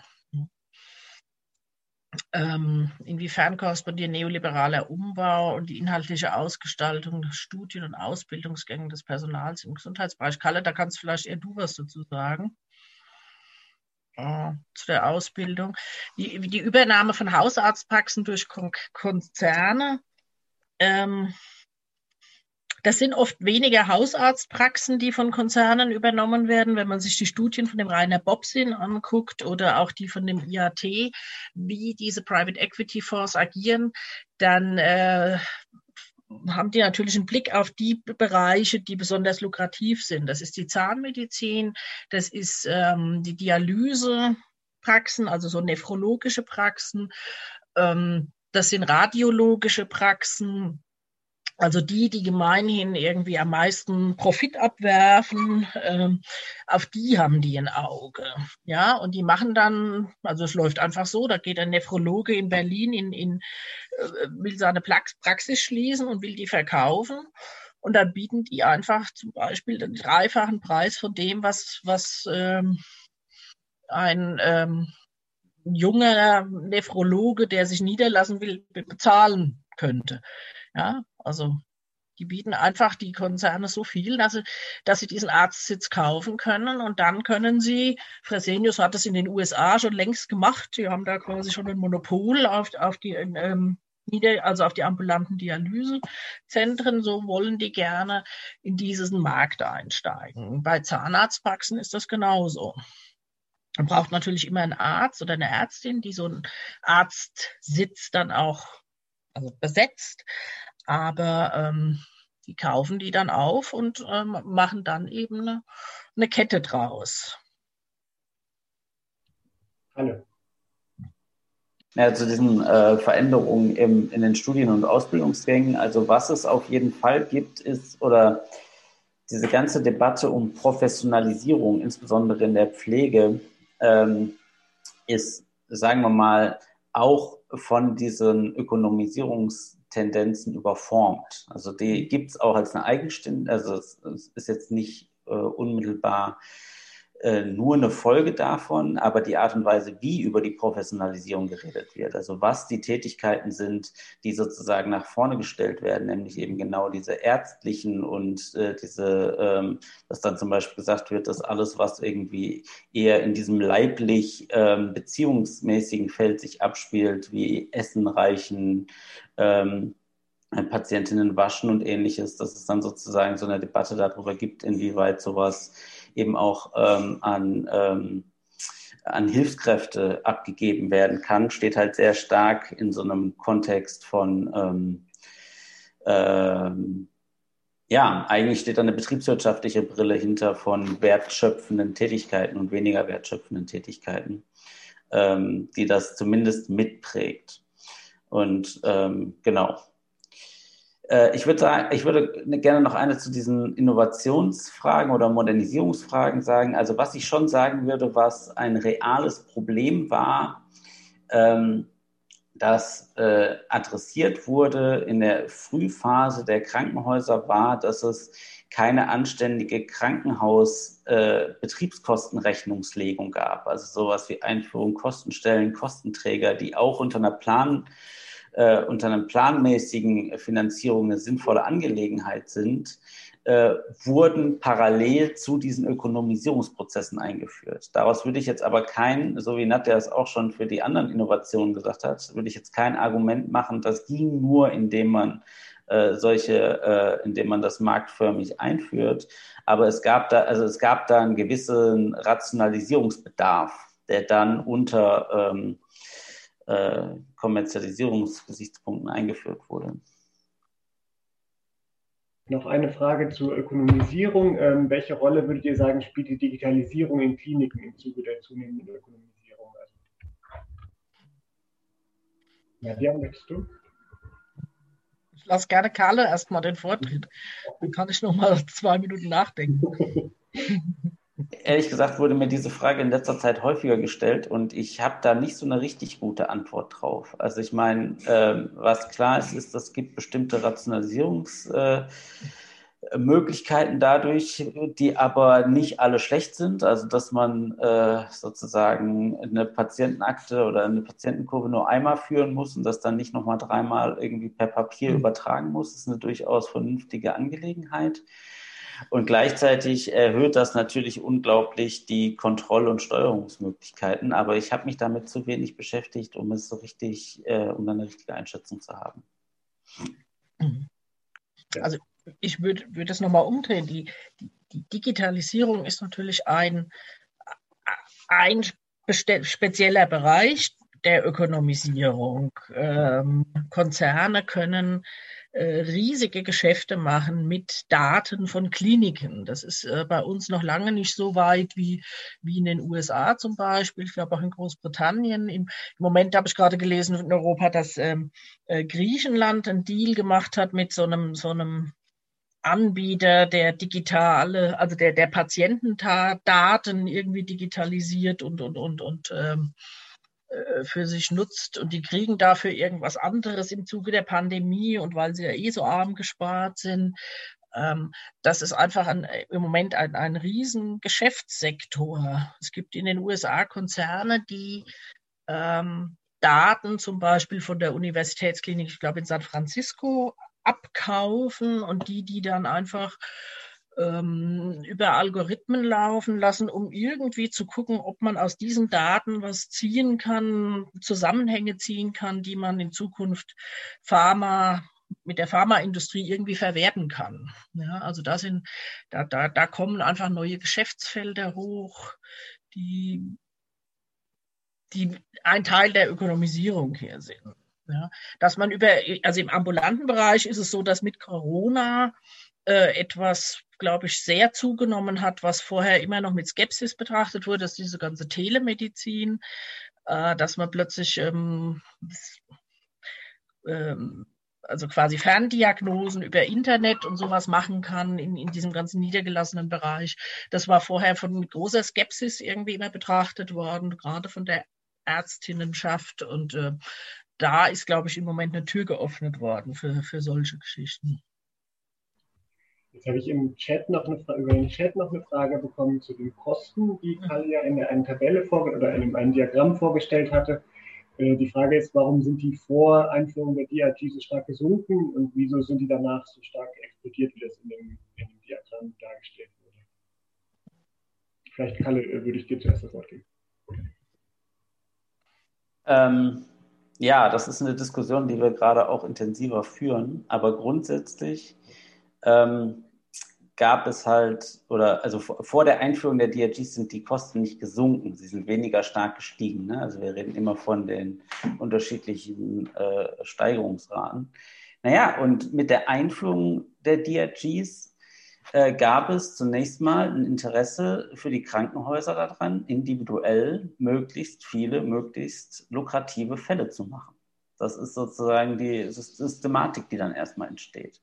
Und äh, das Ganze findet statt unter äh, der, also das, was Nadja äh, im ersten Teil beschrieben hatte. Äh, es gibt immer noch Deckelungen, also sozusagen für die Steigerungen von, äh, von, von die gelten aber insbesondere für die Landesbasisfallwerte. Also die Landesbasisfallwerte dürfen jedes Jahr nur um eine bestimmte einen bestimmten Wert steigen, der sich aus dieser Grundlohnsumme ergibt. Da ist das Grundsatzproblem, so eine Grundlohnsumme hat nicht zwangsläufig was damit zu tun, ähm, wie sich die Kosten im Krankenhaus entwickeln, sondern hat erstmal was damit zu tun, wie sich die, Kranken äh, wie sich die Kosten, äh, wie sich die Löhne insgesamt entwickeln, und zwar die beitragspflichtigen Löhne. Ähm, und äh, mit der Einführung der DRGs wurde es aber für die Krankenhäuser grundsätzlich möglich, durch Leistungsausweitung äh, diese geringeren Steigerungen in den, ähm, äh, bei den Landesbasisfallwerten zu überkompensieren. Und wir haben uns das tatsächlich in der letzten Zeit auch mal ein bisschen genauer angeguckt. Tatsächlich sind die Landesbasisfallwerte ungefähr in der Größenordnung der Grundlohnsumme gestiegen. Und dann haben wir aber gleichzeitig eben eine Fallzeitsteigerung von einem Prozent ungefähr pro Jahr. Und ähm, das äh, addiert sich dann. Und ähm, darüber sind die halt äh, stärker angestiegen. Es gibt einen weiteren Effekt, äh, den ich tatsächlich für relevant halte, und der ist das in, äh, das ist aber mehr ein statistischer Effekt, äh, dass es sozusagen, äh, dass die, die, wir kennen die DRGs, äh, das läuft parallel mit der wirtschaftlichen Entwicklung nach der Finanzkrise wo sozusagen wir einen relativ langen, sehr stabilen Wachstumspfad hatten nicht in den Größenordnungen wie äh, in den in Jahrzehnten davor, aber äh, relativ lange und stabil, äh, was natürlich auch so ein bisschen ähm, den Kuchen äh, im Prinzip größer gemacht hat. Aber ähm, trotzdem waren die Steigerungen weit oberhalb der Grundlohnsummensteigerungen, die wir da in den Krankenhäusern erlebt haben. Und das lässt sich vor allen Dingen über die äh, Zunahme der Fallzahlen erklären. Noch was ergänzen, Nadja? Ja, ich ich denke, dass das ein, ein, wichtiger Aspekt ist, weil wir, also gerade unter, unter so linken Kritikern äh, der Ökonomisierung herrscht oft so eine Vorstellung, dass ähm, Ökonomisierung äh, bedeutet Sparpolitik. Das hört man ganz oft. Und äh, das, das kann quasi schon der Sache nach meines Erachtens nicht richtig sein, weil äh, man will ja diesen Bereich nicht irgendwie kleiner machen, also was, was die Finanzen angeht, sondern man will den umorganisieren, dass dort Konzerne Profite machen können. Und dann kann man das ja nicht arm sparen, diesen Bereich, sondern dann ist das zwangsläufig so. Wenn da von, von öffentlichen Krankenhäusern plötzlich irgendwie massenhaft welche verkauft werden an private Konzerne, dann wollen die da Profite rausziehen. Und das spricht schon dafür, dass, die, dass hier mehr Geld ausgegeben werden muss und nicht weniger. Ja, das ist äh, äh, diese Bilder allerdings von den, von den, dem Mangel an Pflegekräften, die, die lassen sich leicht verallgemeinern dann hinzu, es gibt einen Mangel im Gesundheitswesen. Und das würde ich also vom deutschen Gesundheitswesen erstmal nicht sagen. Ökonomisierung heißt immer Überversorgung auf der einen Seite und Unter- und Fehlversorgung auf der anderen Seite. Aber nicht einfach nur Sparpolitik. Vielleicht auch noch eine Ergänzung dazu. Tatsächlich haben auch die Neoliberalen bei der Einführung der Fallpauschalen hm. in den Deckelungen durchaus ein Problem gesehen. Also das, was ich vorhin geschildert habe mit diesem, dass die Preise sich nicht frei bilden können. Hm. Die, äh, also einer der zentralen ähm, Akteure dieses neoliberalen Umbaus ähm, äh, hat das genau so in, also in so, einer, äh, in so einem Zeitschriftenbeitrag für, die, äh, für den wissenschaftlichen Dienst der Ortskrankenkassen, hat er das zur Einführung der DRGs ganz klar gesagt, okay, jetzt haben wir die DRGs, im ja. nächsten Schritt müssen auch die äh, Preise freigegeben werden. Ja. Und wenn aber die Preise freigegeben werden, dann können wir nicht mehr einen Deckel haben. Also der, die haben eigentlich gesagt, ja. dann, dann ist vorbei hier mit Kostensparen und deswegen war dann seine Lösung, ja, den Deckel haben wir ja gebraucht, um die Arbeitgeberbeiträge zu schützen, um mhm. damit die nicht weiter steigen. Und deswegen müssen wir jetzt in dem ersten Schritt alle weiteren Kostensteigungen bei den Krankenkassen komplett den Arbeitnehmern überhelfen. Und dann können wir die Preise bei den DRGs freigeben. Und wenn man sich das klar macht, dass das sozusagen die Denke war, dann ist auch klar, es ging hier nie um ein Sparprogramm. Und ja. die also was Nadja gesagt hat, will ich nochmal unterstreichen, diese ganze, auch in der linken Debatte, dass man irgendwie in einem Dilemma ist. Ja, auf der einen Seite äh, wollen wir ja ein rationales und kostengünstiges System und auf der anderen Seite aber zu viel Markt ist ja auch nicht gut. Nee, nee, dieser Markt macht das teurer. Ja also parallel zu dem, was du gesagt hast, hat in dem, haben im Handelsblatt und in anderen Zeitungen dieses, von dieser politischen Richtung gestanden, Kostenexplosion im Gesundheitswesen. Super. Ja, das ist für die Klientel, die das Handelsblatt bedient, ist das eine gute Nachricht, wenn es da eine Kostenexplosion gibt, wenn man diese Kosten abwälzen kann auf die Arbeitnehmerinnen und die privaten Haushalte. Und das kann man ja parallel auch zeigen, dass das auch passiert ist, dass die Kosten umgeschichtet worden sind, dass wir immer tiefer in die Tasche greifen müssen als Privatpersonen und dass die Arbeitnehmerinnen eben immer mehr aufgehalst bekamen. Was wiederum das Bild der Kostenexplosion für sie, für die Arbeitnehmerinnen plausibel macht. Und damit haben wir ein wunderschönes ideologisches Konstrukt, ein Fetisch, würde Herr Marx sagen, mit dem man wunderbar Politik machen kann. Vielen Dank. Ähm, ein zweiter Block von Fragen beschäftigt sich so ein bisschen mit politischer Organisierung. Ähm, die eine Frage ist, wieso hat die Bildung von Pflegegewerkschaften und organisierten Protest so lange gedauert? Welche jüngeren aktuellen Entwicklungen gibt es? Ähm, und inwiefern lassen die sich als Ausdruck von Kämpfen und Mobilisierung verstehen? Und wie können Pflegekräfte bei der Durchsetzung ihrer Rechte unterstützt werden? Ähm, Nadja, willst du anfangen? also ich weiß nicht, die Entwicklung von Pflegegewerkschaften war bislang immer ein Flop.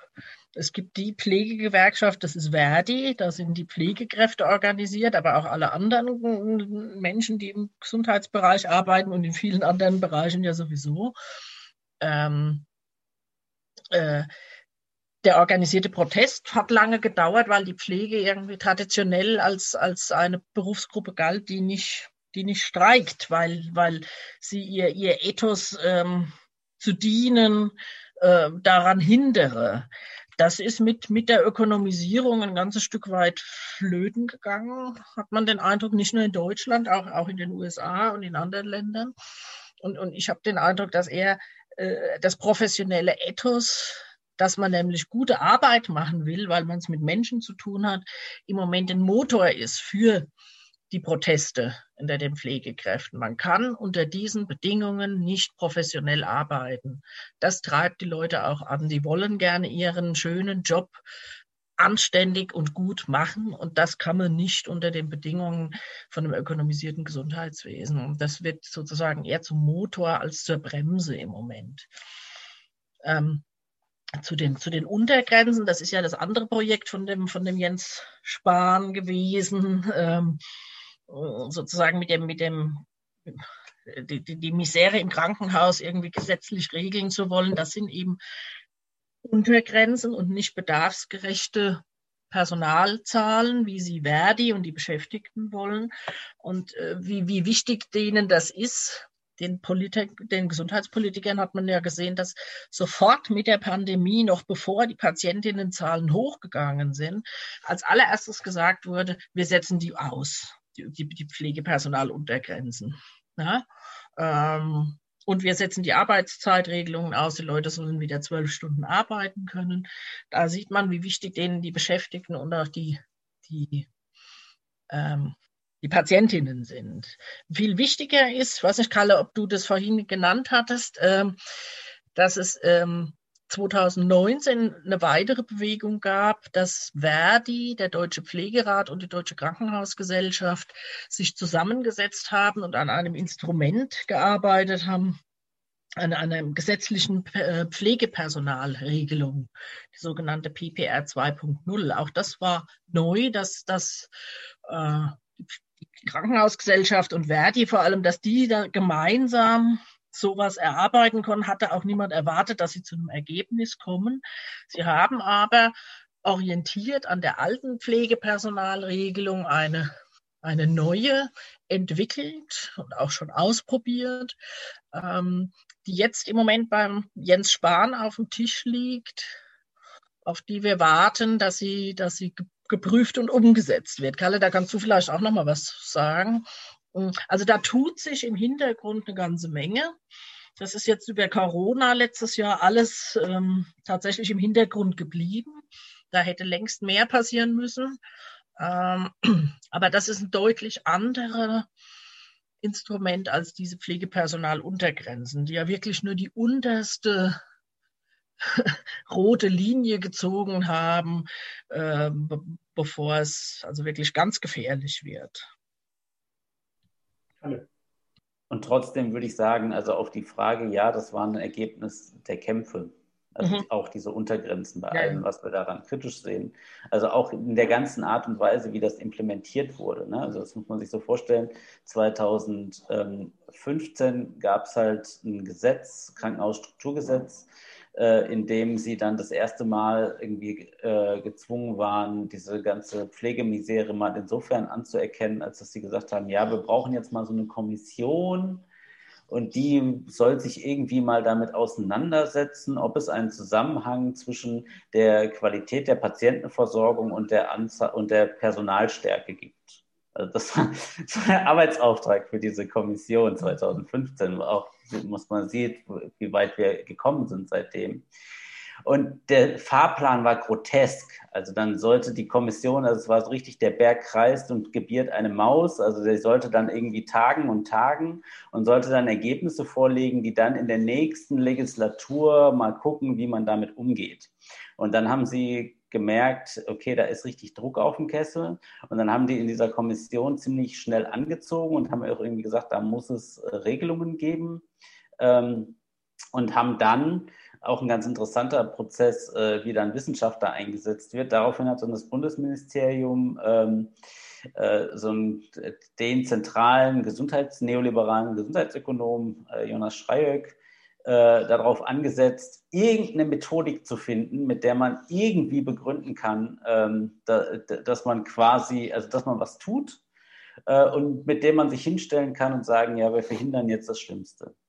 Und er hat dann aus richtig schlechten Daten eine richtig schlechte statistische, äh, also die Daten selber waren schon unbrauchbar und hat dann daraus richtig schlechte statistische Ableitungen gemacht und haben dann aber auf den Quentil genau ausgerechnet, wie viel Pflegepersonal es jetzt braucht, um äh, ähm, problematische Situationen in der Pflege zu behindern, also auszuschließen. Und das ist dann das Ergebnis sind dann diese Personaluntergrenzen, die, um das mal allen klarzumachen, hat ja das ja gesagt, es ist keine bedarfsorientiertes System, sondern es ist ein System, in dem festgelegt wird, ähm, dass die 25 Prozent schlechtesten Krankenhäuser, also zwischen dem 25 Prozent schlechtesten Krankenhaus und der 26 Prozent, wird eine Linie gezogen und wird gesagt, das ist die absolute Untergrenze. Und da müssen jetzt alle drüber. Das heißt, alle anderen Krankenhäuser, 75 Prozent der Krankenhäuser wurde damit festge, äh, wurde damit attestiert, ihr seid besser als, äh, als die, das, was wir als äh, schlecht betrachten. Was entsprechende Befürchtungen ausgelöst hat, dass die dann eher Personal abbauen, natürlich. Genau. Ähm, und naja, dieser Prozess mit Verdi und der Krankenhausgesellschaft ist natürlich hochinteressant. Also weil jetzt sozusagen das erste Mal eine Situation entsteht, dass bisher eigentlich eher immer die Konstellation war, es stehen die Krankenkassen und die Krankenhäuser äh, relativ geschlossen gegen jeden Angriff aufs DRG-System und gegen jede bedarfsorientierten Bemessungssysteme. Und jetzt das erste Mal die Situation entsteht, dass die DKG, also die Deutsche Krankenhausgesellschaft, es als Sinn oder als strategisch klug erachtet, eher den, die, den Schulterschluss mit, der, mit den Beschäftigten, mit Verdi und den Patientenverbänden zu suchen, äh, als sozusagen mit den Kassen zu bleiben. Und dadurch jetzt Verdi eigentlich in die Konstellation kommt, dass sie quasi auf den verschiedenen, äh, also sozusagen verschiedene ähm, Koalitionskonstellationen ausprobieren kann. Also mit der DKG haben sie jetzt relativ gute Werte ausgehandelt. Jetzt haben die Kassen Interesse daran, dass wenn irgendwas kommt, dass das auch scharf gestellt wird und so. Also so ergeben sich jetzt ganz interessante Interessenkonstellationen. Vielen Dank. Ähm, noch ein letzter Fragenblock, in dem geht es so ein bisschen um Zukunftsperspektiven vielleicht und auch um aktuelle Möglichkeiten für Veränderungen. Also zum einen, wie könnte eine gute Organisation ohne Druck des Krankenhauses aussehen? Welche Veränderungen im Krankenhausbereich haltet ihr für möglich und auch schnell umsetzbar?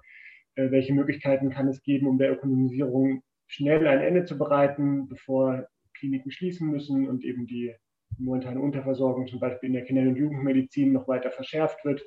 Und inwiefern seht ihr ein Fenster für Gesellschaftung von Gesundheit aktuell? Ich schließe ein bisschen auch an, was Kalle vielleicht gesagt hat, das ist noch ein bisschen weitreichender.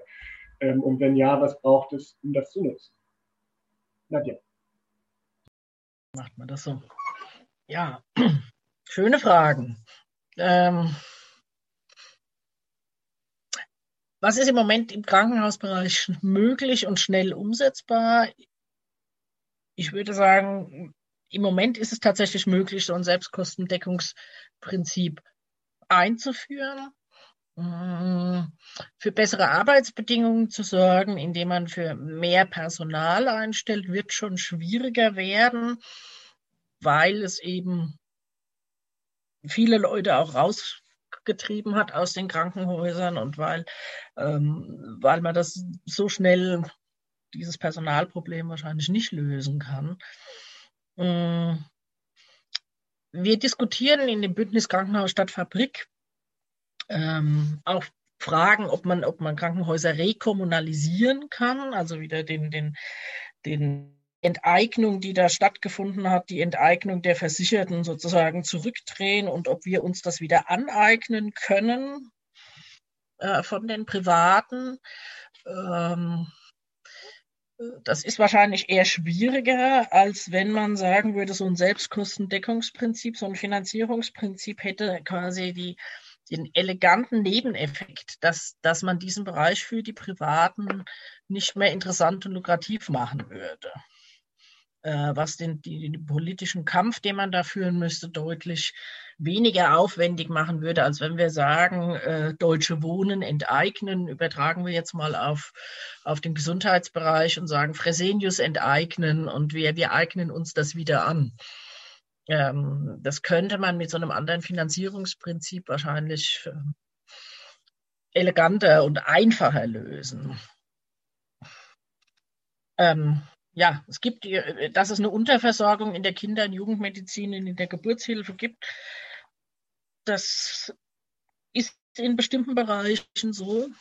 Also wir, wir diskutieren und, und, versuchen da uns auch für einzusetzen, dass es eine mh, hm, wenn es sinnvolle Strukturen hier geben sollte, die, die ähm, über Selbstkostendeckungsprinzip finanziert sind, dann braucht es eine Planung. Es braucht eine Krankenhausplanung und nicht nur eine Krankenhausplanung, sondern eigentlich eine gesellschaftliche Planung von Gesundheitsstrukturen, die gar nicht an den Krankenhäusern Halt macht, sondern da bräuchte es ja auch eine Integration von ambulant und stationär und so weiter. Und das müsste ähm, möglichst auch demokratisiert werden. Auch da tut sich im Moment politisch was, äh, weil äh, selbst die beinharten neoliberalen Politiker in Nordrhein-Westfalen zum Beispiel gemerkt haben, dass sie sich quasi zu viel Souveränität in diesem Bereich haben abnehmen lassen oder sich quasi selber aufgegeben haben. Sie haben das ja von sich aus gemacht, indem sie gesagt haben, das kann alles der Markt regeln. Und es gibt im Moment auf so eine, auf der politischen Ebene können sie wieder ähm, äh, Ambitionen in die Bedarfsplanung wieder einzusteigen Bedarfsplanung wieder zu politisieren. Da sind wir noch lange nicht bei einer Vergesellschaftung von Gesundheit, aber ich glaube, das wäre schon mal ein, ein, ein richtiger nützlicher Schritt, wenn wenn es hier wieder mehr politische Planung in diesem Bereich gäbe. In Nordrhein-Westfalen machen sie das und wie in anderen Ländern auch eher mit der Perspektive, wie können wir diesen Bereich zentralisieren, wie können wir Krankenhäuser auf dem Land schließen und, und, und zu einer Zentralisierung führen. Das müsste man natürlich ähm, unterbinden. Aber dass es überhaupt nach all diesen Jahren von Marktdominanz wieder eine Diskussion darüber gibt, dass eine Planung in dem Bereich was Sinnvolles ist das ist schon ein weiterer Schritt auch in unsere Richtung, würde ich sagen. Und in diese, diese Diskussionen, die, in die muss man sich einmischen. Da, da muss man versuchen, reinzukommen und diese Planung zu demokratisieren und ihr auch die richtigen Zwecksetzungen zu geben. Hallo. Äh, in dem Sinne hat er auch in äh, NRW so eine Kampagne für, ähm, also die sich im Prinzip in diese Krankenhausplanung einmischt, so eine Volksinitiative, äh, die eben genau diese Fragen eigentlich aufwerfen. Wer entscheidet über, also dass nicht nach betriebswirtschaftlichen Kriterien Krankenhäuser geschlossen werden dürfen und dass es eine demokratische Aushandlungsprozess über ähm, diese Krankenhausstruktur braucht. Ähm, ich würde äh, alles, was Nadja gesagt hat, unterschreiben und will aber nochmal einen Punkt ein bisschen stärker machen. Ich glaube, es gibt, wir sind in einem echten Dilemma. Also weil wir halt äh, durch diesen Kahlschlag der letzten 20 Jahre, insbesondere im Pflegebereich, tatsächlich an so einem bisschen, an so einem Kipppunkt angekommen sind, ähm, werden wir äh, dieses, also wir werden dieses Ressourcenproblem nicht dadurch lösen, dass wir jetzt einfach die Ausbildungsplätze erhöhen jetzt im Pflegebereich. Das machen im Moment äh, ganz viele Landes, äh, Bundesländer, dass sie halt sagen, wir gründen Pflegeschulen, wer nicht schnell genug weglaufen kann. Äh, unsere Botschaft in Berlin ist dazu immer als, äh, also ich bin ja auch beteiligt an dem äh, Kranken, also an dem Volksentscheid gesunde Krankenhäuser, dass wir gesagt haben, in dieses System mehr Personal zu schütten, ist wie Wasser in den Sieb zu kippen. So, weil die Leute, äh, die gehen rein in die Pflegeklasse, dann bleibt ein Drittel in dieser Pflegeklasse bleibt bis zum Abschluss. Und von diesem einen Drittel reduziert äh, die Hälfte nach dem ersten Jahr die Arbeitszeit um 30 bis 40 Prozent. Äh, und almost all sind nach fünf Jahren wieder raus aus dem Job. So, also das ist ja grotesk. Und deswegen sind wir aber in einer Situation, und da gibt es ein gewisses Spannungsverhältnis zu dieser ganzen Strukturdebatte und auch zu der Strategie der Neoliberalen. Die Neoliberalen sagen ja, wir haben im Prinzip genügend Pflegekräfte, die sind nur auf zu viele Betten verteilt. Das ist natürlich Bullshit.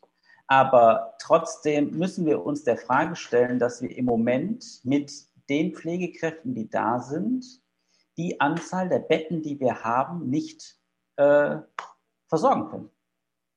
Und dass es eigentlich eine Debatte darüber braucht, und zwar gerade um diesem Argument der Neoliberalen was entgegenzusetzen, dass wir eine temporäre Reduzierung der Leistungsdynamiken brauchen, wie wir das ja in Corona im Prinzip auch erlebt haben, äh, um sozusagen äh, wieder das, also wenn wir sagen Personalbemessung, haben wir immer das gleichgesetzt mit mehr Personal. Meines Erachtens heißt das in einem ersten Schritt, eine Mischung aus mehr Personal und weniger Leistung über einen bestimmten Zeitraum. Und das bringt medizinisch und gesundheitspolitisch schwerwiegende Fragen mit sich. Es gibt bestimmte Bereiche, in denen kann man stark reduzieren, Hüft, Knie und so weiter, ähm, wo das wahrscheinlich auch gesundheitspolitisch sinnvoll wäre. Aber unter einem DRG-System sind das ja genau die Bereiche, die interessant wären. Und deswegen sind diese Punkte miteinander verquickt. Das heißt, wenn ich eine Personalbemessung machen will, die dazu führt, dass die Leistung so angepasst wird, dass äh, sozusagen das mit dem vorhandenen Personal machbar ist, dann kann ich das eigentlich nicht unter DRG-Bedingungen machen. Und diesen gordischen Knoten, den müssen wir eigentlich aufgelöst kriegen. Und deswegen gehören die beiden Fragen auch zusammen, zusammen mit einer etwas unangenehmen Debatte, nämlich zu sagen, ja, im Moment ist das Leistungsniveau, was wir haben, nicht möglich, ohne damit in das Argument der Neoliberalen reinzutappen, zu sagen, wir schließen jetzt einfach ein Drittel aller Krankenhäuser und dann hat sich auch das Personalproblem erledigt. Wir sind am Ende der Zeit. Ähm, ich bedanke mich nochmal herzlich bei Nadja und Kalle für die Vorträge. Vielen Dank auch für die Diskussion. Vielen Dank an den Rest ähm, für die Fragen und die Beteiligung. Ähm, ich habe jetzt den Chat aufgemacht, also wenn Sie wollen, können Sie gerne noch mal ein kurzes Feedback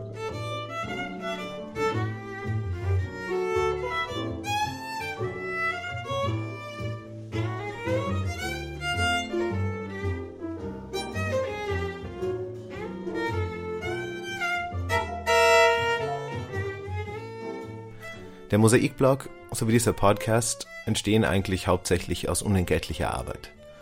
Wir sind allerdings auch spendenfinanziert. Unter www.mosaik-blog.at unter dem Reiter Spenden gibt es die Möglichkeit, einmalige Spenden oder auch Daueraufträge einzurichten. Und die, die gerade finanziell gut dastehen, könnten sich überlegen, vielleicht noch andere linke Medien etwas zu fördern. Um 120 Euro gibt es beispielsweise ein Förderabo für den Augustin. Oder aber auch die Anschläge lesen sich wirklich gut. Unser Jingle stammt von der hochtalentierten Sejin Jeon, deren Interpretation des Jazzklassikers Summertime wir auch hier im Abspann hören.